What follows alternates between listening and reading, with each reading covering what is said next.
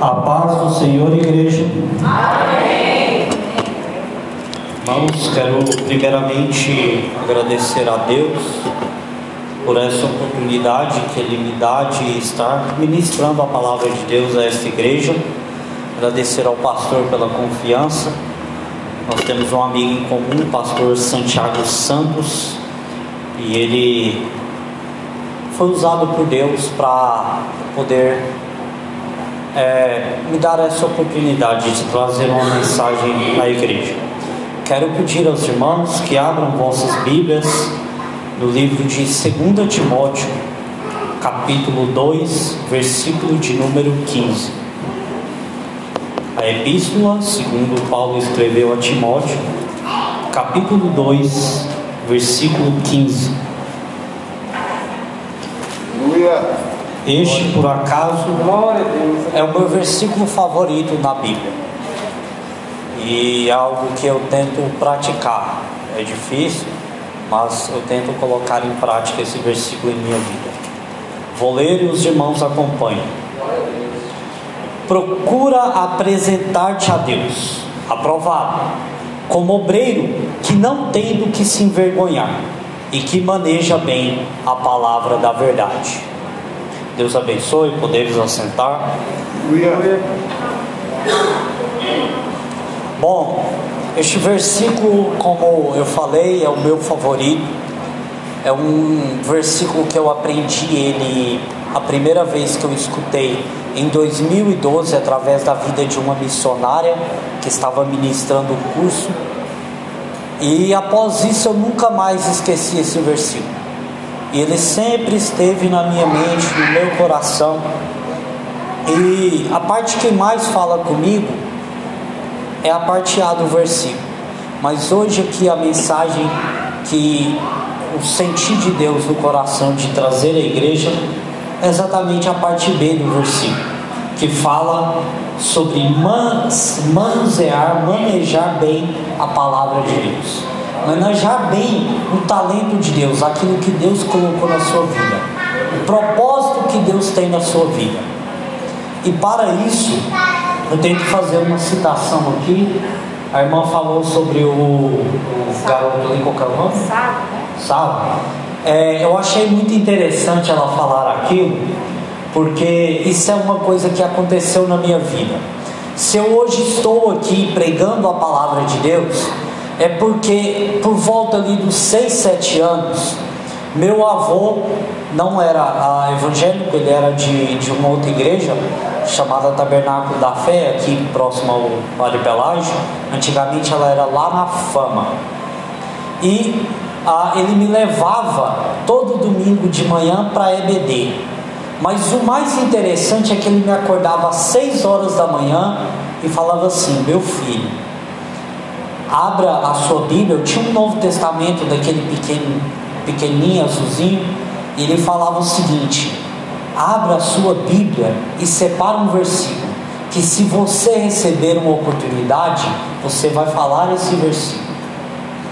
E é isso justamente o que Deus faz quando nós deixamos que Ele manuseie a nossa vida. E se hoje eu estou aqui é porque lá no começo, meu avô plantou isso em minha vida. Então, a partir do momento que eu me converti e passei a ler a palavra, a buscar a palavra, a meditar na palavra, a examinar a palavra, eu passei a lembrar daquilo que meu avô fez. E se você hoje está servindo aqui, ainda não é um obreiro consagrado, saiba que você já é um obreiro nas mãos de Deus. Ele já está te usando. Então, não deixe é, que nada venha tirar você desse propósito. Porque se Ele está te usando hoje aqui, quando você crescer, Ele vai te usar ainda mais. Irmãos, já vou adiantar aqui porque o tempo é curto. É, manusear. Esta é a palavra que Deus tem falado ao meu coração. E quando vem essa palavra para mim, o primeiro de tudo, o primeiro personagem bíblico que vem à minha mente é Davi. Porque a história de Davi ela é uma história singular nesta questão de ser manuseado por Deus. Porque ele era um jovem até um tanto fraco, pequeno, mas que tinha a presença de Deus, que se colocava na presença de Deus, que se deixava ser usado por Ele.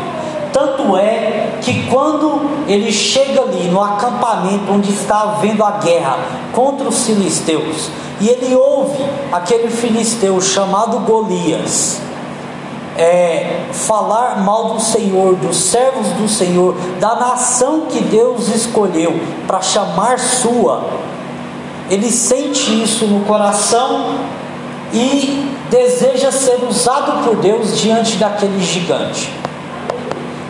E nós estamos falando de um homem pequeno, de ali por volta de 17 anos, lutando contra um gigante. Um homem que devia ter ali por volta dos seus 3 metros de altura. E quando Davi se coloca nessa posição, na visão terrena, na visão do rei Saul e daqueles outros soldados do exército, ele tinha que usar uma armadura, ele tinha que usar uma espada, ele tinha que usar um escudo. E até chegam a colocar em Davi essa armadura, essa espada e esse escudo. Mas Davi ali veste e vê que aquilo ali é tudo grande, tudo maior que ele, e que ele não teria habilidade nenhuma para conseguir vencer aquele gigante. E Davi, com extrema sabedoria, usado pelo Senhor, decide então deixar essa armadura o homem, ele pensa que essa armadura poderia dar poder, poderia dar segurança a Davi. Mas Davi tinha um coração na obra de Deus e queria ser usado por Deus ali naquele momento. E ele sabia que com essa armadura ele não conseguiria derrotar o gigante. Então o que Davi faz? Ele pega a sua bolsinha, a sua funda, vai até o riacho, pega cinco pedrinhas por quê?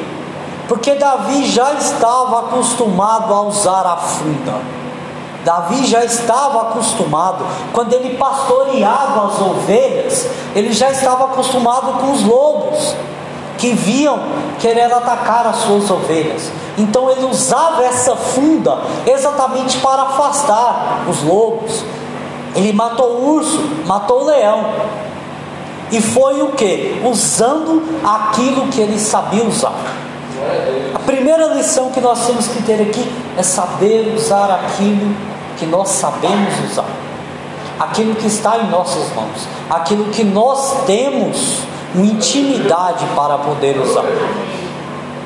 Eu ouvi uma certa vez uma palavra do pregador ah, Alain Brizotti em que ele dizia que o pregador é nada menos do que um mendigo que descobriu onde tem pão e foi correndo avisar para os outros mendigos onde é que tinha pão. E o que é isso? É alguém que descobriu que o pão da vida, que a salvação está aqui e ele consegue manusear de uma forma a entender que os outros também possam compreender de que aqui está falando do pão da vida, de que aqui está falando daquele que é o nosso Salvador. Então nós temos que saber manusear esta palavra para que a mensagem possa chegar ao coração da igreja. E isso foi Davi usando contra Golias. Ele pegou aquilo que ele sabia manusear, aquilo que ele tinha prática, para poder derrotar o gigante. E é isso que Deus faz, porque Deus poderia, em todo o seu poder, fazer com que Davi vencesse o gigante com aquela armadura, mas Deus está interessado em nos usar da forma que Ele escolheu usar. Porque alguns têm o ministério da pregação, Alguns são chamados para ser líderes, outros pastores, outros são usados para louvar a Deus. Existem várias tarefas dentro da igreja. E Deus escolheu cada um de nós para cumprir uma tarefa. Porque nós somos um corpo de Cristo. E não podemos excluir nenhuma parte desse corpo. E quando nós entendermos a função exata que Deus quer nos usar dentro deste corpo, aí é que nós somos usados por Ele. E é aí que nós alcançamos a promessa de cumprir o propósito ao qual Ele nos chamou. Nós temos na Bíblia diversas passagens onde às vezes a gente até não entende que é Deus manuseando, usando o seu povo da forma que Ele quer, mas também uma forma de um homem se colocar na posição de ser usado por Ele. Foi citado aqui o milagre de uh, Pedro andar sobre as águas. E o mais interessante é que enquanto ele olhava para Jesus, enquanto ele seguia Jesus, enquanto ele ouvia Jesus, enquanto ele se colocava na posição de servo para Jesus, ele conseguia andar pelas águas. Mas quando ele começa a desviar o olhar, quando ele começa a se preocupar com outras coisas e não começa, não ele para de, de tocar na mão de Deus para ele ser guiado por Deus ali sobre as águas, é que ele começa a afundar. E nós temos que nos colocar nesta posição de darmos a nossa mão para Deus, para Ele nos guiar conforme o propósito que Ele tem em nossos vidas. Nós vemos isso, por exemplo, quando Deus vai falar ao profeta Jeremias para descer a casa do oleiro. O oleiro ali é uma figura de Deus, e ali o barro somos nós, criação de Deus. E o mais interessante é que Deus está ali como oleiro, pegou o barro e está usando as suas mãos para nos moldar e Ele está ali moldando. E às vezes nós, como barro, nos quebramos porque somos falhos, somos fracos, sim. Mas aí o mais interessante é que o oleiro não se abala, ele tem uma paciência de voltar ali do zero e voltar a formar o vaso. E conforme as suas mãos, ele vai formando o vaso. E quando você vê, vaso já está ali, na sua forma perfeita. E é isso que Deus quer fazer nas nossas vidas. A palavra nos diz que aquele que é fiel, aquele que começou a boa obra em nossa vida, é fiel para terminá-la. E é isso que Ele está fazendo conosco a cada dia nesta terra. Ele está usando palavra, louvor, está usando pastor, está usando pregador, está usando seja quem for, para nos moldar segundo a vontade dele. E aí chegará um dia em que essa obra, esse vaso estará completo. E é nesse dia que o versículo 6 do capítulo 1 de Filipenses vai falar: aquele que é fiel Aquele que, pro, que começou a boa obra em minha vida é fiel para terminá-la. É neste exato momento. Então nós temos que nos colocar nesta posição. Como eu falei, existem várias e várias passagens onde nós vemos esse cuidado de Deus. Uma coisa que me toca muito nos últimos tempos, eu tenho estudado a Bíblia, sou estudante de, de teologia e tenho me apegado muito com, com o evangelista Lucas. Ele que escreveu o Evangelho de Jesus, segundo escreveu Lucas, e o livro de Atos dos Apóstolos. E o mais interessante é que ele não era discípulo. Ele talvez nem fosse cristão quando ele começou a escrever o Evangelho. Nós não temos uma certeza exata de quando foi a conversão dele. E Lucas tinha uma tarefa exata, uma tarefa específica para cumprir, e por isso ele escreveu esse evangelho. Ele não escreveu exatamente, ele não começou essa obra só para escrever um evangelho, mas ele começou como um investigador, como um pesquisador. E ele foi atrás daquelas testemunhas que viveram com Jesus, que andaram com Jesus, que ouviram as palavras que Jesus professava. Sabe o que é mais interessante? É alguém que não é discípulo, que não andou com Jesus, que não ouviu essas palavras. Mas se nós formos pegar o Evangelho de Lucas, ele é o Evangelho mais completo, o que contém mais histórias de Jesus. Olha só que coisa maravilhosa. É alguém que não andou com Jesus, mas que ele foi usado por Deus de uma forma a pesquisar, a investigar a história desse Salvador, que ele acabou tendo ali o evangelho mais completo, citando diversas e diversas passagens do ministério de Jesus aqui na terra. E o que é isso senão alguém se deixando ser usado por Deus, se deixando ser manuseado por Deus? Às vezes nós estamos aqui hoje e às vezes duvidamos de que realmente Deus pode nos usar. Por exemplo, uns anos atrás eu já tinha recebido a palavra, a profecia de que Deus iria me usar através da ministração do Evangelho.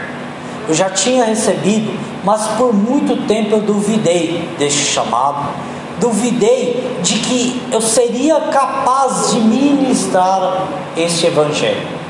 Eu olhava aqueles grandes pregadores, falava, eu não consigo, eu não sou capaz. E realmente eu não era capaz porque eu não me deixava ser usado por Deus. Por muito tempo eu estava na igreja, eu vivia na igreja, eu até lia a Bíblia, às vezes estudava a Bíblia, e as pessoas falavam que eu tinha esse ministério, mas eu duvidava disso. E eu buscava algumas coisas que não era a vontade de Deus. E eu buscava um curso superior que não era a vontade de Deus. Eu tentei por três vezes começar esse curso superior em situações que eram maravilhosas para mim, situações que era realmente uma, uma porta muito boa aberta, mas que antes de tudo a porta se fechava. Mas só foi na terceira vez que eu fui entender o que Deus queria da minha vida, como Deus queria me usar, qual, qual é o propósito que Deus tinha e, e por que ele me chamou. E eu entendi ali mais ou menos como Pedro, porque Pedro é um apóstolo que ele era meio turrão, meio zangado, às vezes ah, usava de palavras fortes e, e agia de maneira intempestiva. Então, ele às vezes falhava muito ali, mesmo ouvindo as palavras de perto ali de Jesus. E durante todo o ministério de Jesus, Deus foi usando situações para poder moldar a vida de Pedro.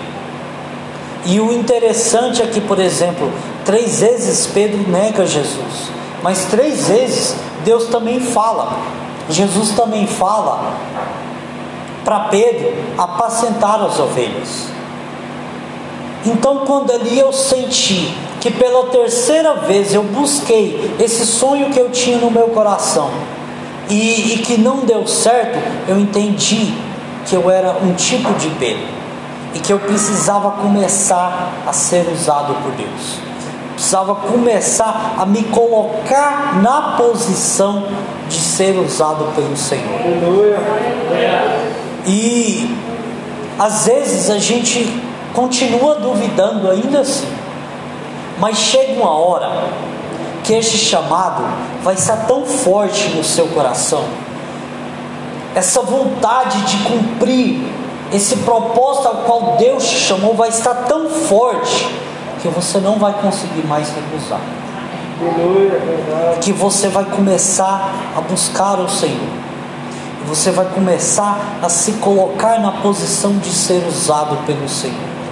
E é neste momento que você percebe que é realmente isso que Deus queria na sua vida. Porque Deus chamou alguns para um serviço e outros para outro serviço. Mas o mais interessante é é que Deus chamou a todos. É a todos. Você que está aí, não duvide que Deus tem um propósito em sua vida. Não duvide. Às vezes, quando eu me converti ao Evangelho, eu achava que eu era muito pequenino, que nunca ia fazer nada. Muitas das vezes, mesmo com a promessa de que Deus iria me usar, eu queria ficar só sentado no banco. Eu queria só ser um crente de banco. Mas Deus tem muito mais para nós. Muito, muito, muito mais do que a gente pode imaginar. Não se sinta, sabe? Esse negócio é, é até maligno de se sentir pequeno. Na verdade, nós somos pequenos diante da presença de Deus, mas Deus quer nos usar de maneira grandiosa. Às vezes, a, Deus não vai te usar aqui para subir a um púlpito, talvez você não tenha esse traquejo de, de falar da palavra, de saber como se expressar, mas Deus vai te usar lá fora, evangelizando, Aleluia. citando um versículo da Bíblia. Às vezes Deus vai te usar no seu serviço, apenas com a sua atitude. Então nós temos que entender que tudo isso é Deus nos usando para a sua obra. É tudo isso Deus usando. Às vezes, nós ainda vamos nos sentir fracos e incapazes. Mas sabe uma coisa que é linda? Por exemplo, quando Jesus foi chamar os seus discípulos, tinham várias pessoas dentro do sinédrio, vários, vários fariseus, saduceus, várias, várias pessoas que eram entendidas da lei. Mas na hora de chamar os seus discípulos, ele não chamou nenhum de lá. Ele chamou aquelas pessoas mais simples, mais humildes. Sabe por quê? Porque Deus capacita os escolhidos. Então, às vezes nós nos sentimos incapazes, mas temos que saber que nós somos servos de um Deus que capacita. Então nós temos que entender esta palavra. Sabe que não importa, não importa qual é a tarefa, mas apenas que você se coloque na posição de ser usado por Deus. Um homem que assim foi muito usado por Deus para pregar o evangelho, por exemplo, foi o apóstolo Paulo. E nós hoje aqui como igreja somos descendência daquela pregação de Paulo. Porque antes a palavra estava exclusiva, assim como diz a mulher samaritana, a salvação vem dos judeus. A adoração era somente em Jerusalém. Mas chegou uma hora em que Jesus se entregou numa cruz, e quando ele gritou está consumado, o véu se rasgou. E a partir daquele momento ali, a presença de Deus não estava exclusiva àquele simples lugar. E Jesus começou a construção, a edificação de uma igreja, de um corpo de Cristo. E é neste exato momento em que Deus começa a usar outras pessoas para levar o Evangelho às outras nações. É neste momento que nós entendemos uma promessa feita a Abraão, que quando Deus chama Abraão, Deus fala: Em ti serão benditas todas as nações. E é sobre esta semente é que hoje nós estamos aqui. É sobre a pregação de Paulo que começou a pregar ali sobre as igrejas, sobre os gentios. E nós somos gentios. Nós somos, não somos o povo de Israel, o povo escolhido de Deus. Mas ali, através da obra de Cristo na cruz, através da sua ressurreição, através da descida do Espírito Santo, nós passamos a ser uma igreja. nós passamos a ser um corpo de Cristo. E a partir deste momento que Deus começa a usar pessoas para levar o seu evangelho a todas as nações. Quando Jesus ali está subindo aos céus, ele cita ali em Atos 1, 28, mas vós recebereis a virtude do Espírito Santo. Portanto, ser-me-eis testemunha em Jerusalém, em toda a Judéia, na Samaria e até os confins da terra. Por que Deus chama tantas pessoas? Por que Deus levanta tantas igrejas, tantas casas de adoração? Por que Deus chama tantos para pregar, tantos para louvar, tantos para pastorear? Porque Ele tem um desejo de usar essas pessoas para levar esse evangelho, para levar essas boas novas até os confins da terra.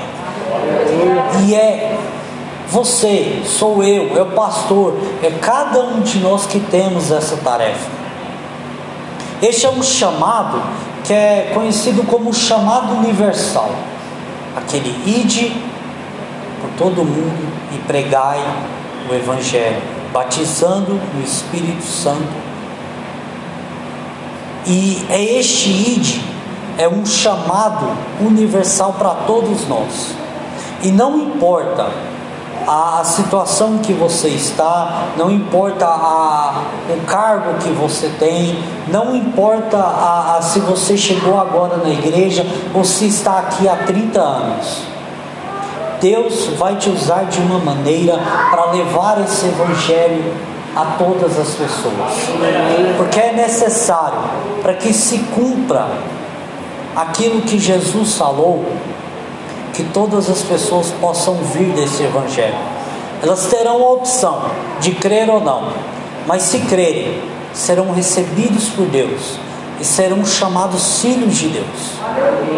E é através de nós, cada um, cada peça, cada corpo, cada função desse corpo de Cristo, é que nós vamos ser usados, manuseados por Deus, para sermos essas pessoas. Quando o texto aqui fala que nós temos que nos apresentar a Deus aprovado, é exatamente por isso. Porque nós temos que estar diante de Deus em todos os lugares e sendo aprovado por Ele, com nossas atitudes, com nossas palavras, com tudo o que temos. Nós temos que nos apresentar a Deus aprovados, porque isso vai servir também para pregar o Evangelho.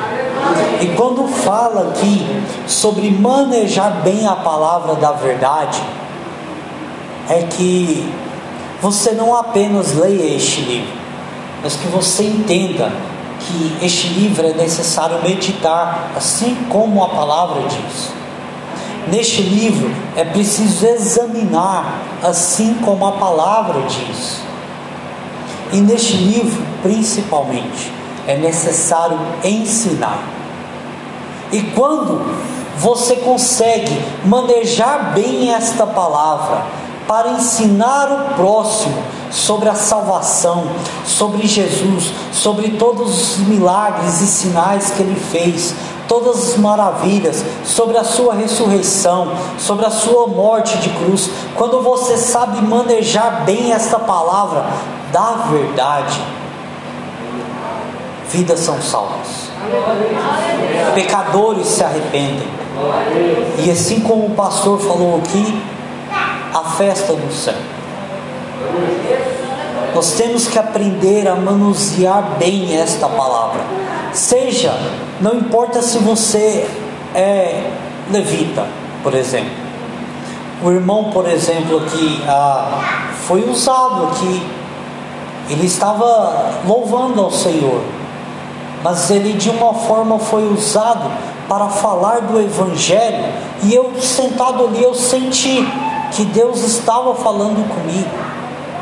Porque até quem louva é um pregador do Evangelho. Quem é líder de algum departamento é usado de uma forma para pregar o Evangelho. Quem é evangelista é usado para pregar o Evangelho. Todos nós temos essa tarefa de levar o Evangelho. A palavra Evangelho no grego significa Evangelho, que traduzindo significa boas novas. E quem é, qual é a função desta palavra? Nas antigas guerras, tinha uma pessoa que era incumbida de estar ali presente na guerra. E quando ele tinha boas novas, quando tinha boas notícias, ele saía correndo ao rei para avisar o rei que o, a sua nação estava vencendo. E é isso que é o nosso papel aqui. É avisar de um reino que está chegado, de uma vitória que foi prometida por Deus. E quando nós entendemos esta mensagem, nós saímos correndo, assim como eu falei sobre o pregador que é um mendigo. Nós descobrimos que esta palavra é o pão da vida.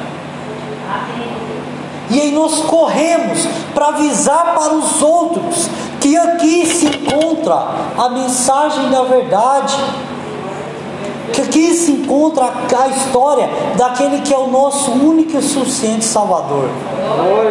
E aí nós professamos essas palavras que aqui estão escritas, e assim vidas são salvas. Nós precisamos entender essas palavras que estão escritas aqui, pregarmos essa verdade, porque a palavra diz que conhecereis a verdade, a verdade vos libertará. É somente através do bom manuseio desta palavra é que as pessoas vão conhecer a verdade e que as pessoas serão libertas.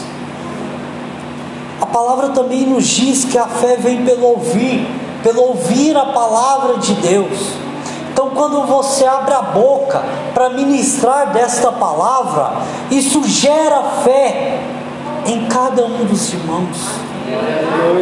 Nós possamos entender que é necessário manusear bem esta palavra para que o Evangelho possa entrar no coração de cada um. Olhe lá fora, tem muitas pessoas precisando desse Evangelho, precisando dessas boas novas. E nós temos uma oportunidade que poucos tiveram, que nós temos a oportunidade de ter esta palavra aqui e carregar conosco e levar para quem quer que seja onde for. Nós temos essa oportunidade. Aqui está uma palavra de vida e de vida eterna.